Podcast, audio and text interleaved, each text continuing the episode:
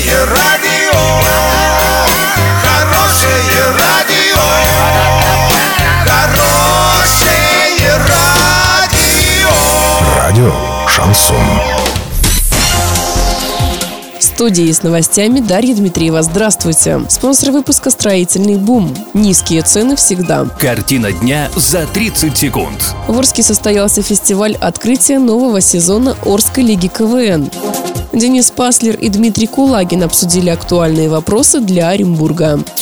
Подробнее обо всем. Подробнее обо всем. 23 марта в Орске прошел фестиваль открытия 11 сезона игр Орской лиги КВН. 1-1 ничья, тема всего сезона, а главный приз 50 тысяч рублей. В юмористической битве сразились 8 команд. Также на фестивале был разыгран Кубок главы города Орска. Его обладателем стала команда «Белим красим». А кубок за лучшую шутку вечера увезла команда «Комбес» из Оренбурга.